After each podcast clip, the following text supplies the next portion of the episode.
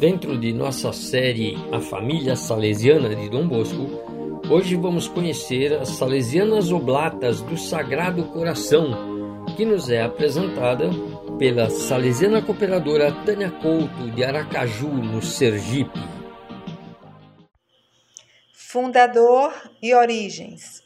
As Oblatas Salesianas do Sagrado Coração nasceram do coração pastoral do bispo salesiano Dom Giuseppe Cognata, de 1885 a 1972, nomeado em 1933 bicho de Bova, Régio Calabria, sede episcopal vacante há vários anos, devido justamente às suas difíceis e desvalidas condições sociais, culturais, econômicas e religiosas.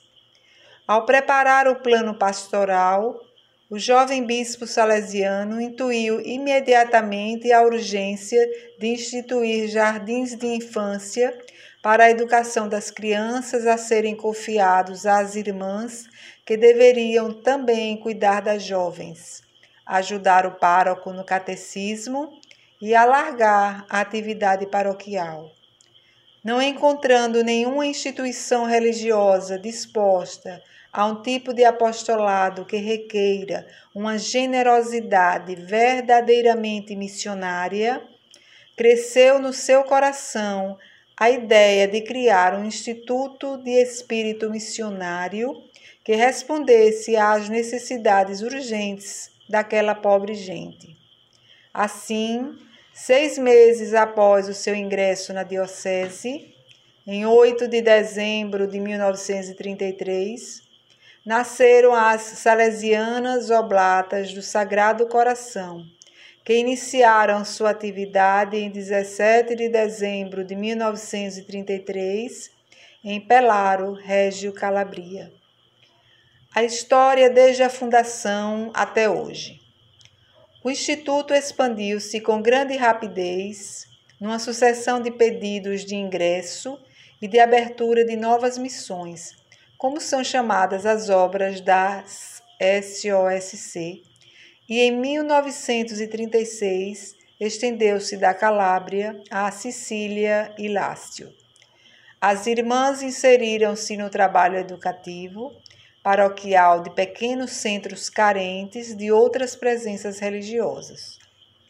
Em 1939, após dolorosas calúnias, o fundador foi denunciado a Roma, exonerado da direção do Instituto Nascente e, em janeiro de 1940, foi obrigado a deixar a diocese e retornar ao estado de simples sacerdote aceitando a obediência de viver como simples salesiano.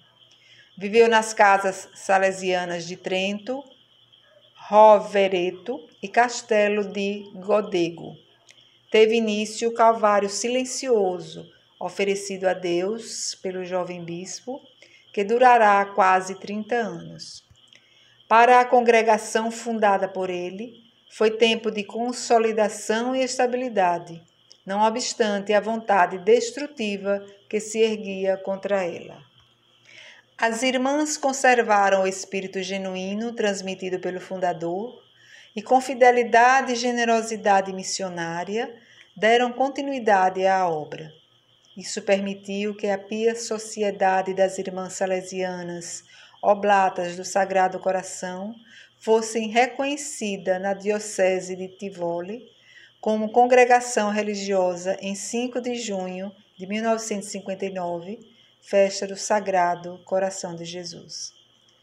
Ao longo de muitos anos, a congregação esteve sob a direção de visitadores apostólicos e superioras de outras congregações. Contudo, em outubro de 1959, celebraram o primeiro capítulo geral, que elegeu como Madre Geral a irmã Bice Giuseppina Carini.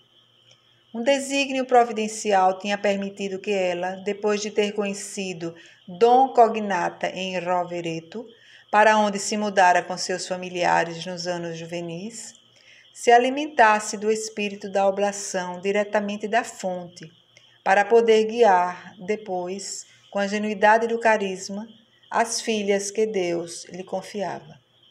Sob a sua guia, o Instituto consolidou-se, expandiu-se em outras regiões da Itália e teve a alegria de ver o fundador restabelecido no episcopado por João XXIII, em 1962. E, sucessivamente, em 26 de agosto de 1963, admitido ao Concílio Vaticano II depois da nomeação como bispo titular de Farsala, feita por Paulo VI. Em novembro de 1965, o Instituto obteve a permissão de encontrar-se com o fundador. Na festa de São Francisco de Sales de 1972, a Santa Sé erige o Instituto como congregação de direito pontifício. Em junho seguinte, o fundador obteve a graça final de poder retomar as relações com seu instituto poucas semanas antes de sua morte, o que ocorreu em 22 de julho de 1972 na casa-mãe de Pelaro, RC. Em 1985, a congregação abriu-se à Missio Ode Gentes, em Puerto Acosta, Bolívia.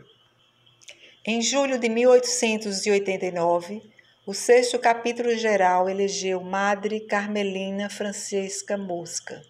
Deu-se, então, grande impulso à preparação de seus membros para responder adequadamente às novas expectativas apostólicas. Em 14 de outubro de 2006, foi aberta a primeira missão no Peru. A partir dos anos 90, foram publicados escritos espirituais do fundador e as cartas circulares de Madre Bice. Foram abertas várias missões apenas com finalidades pastorais, respondendo a pedidos preciosos e urgentes antecipando o apelo para uma igreja em saída.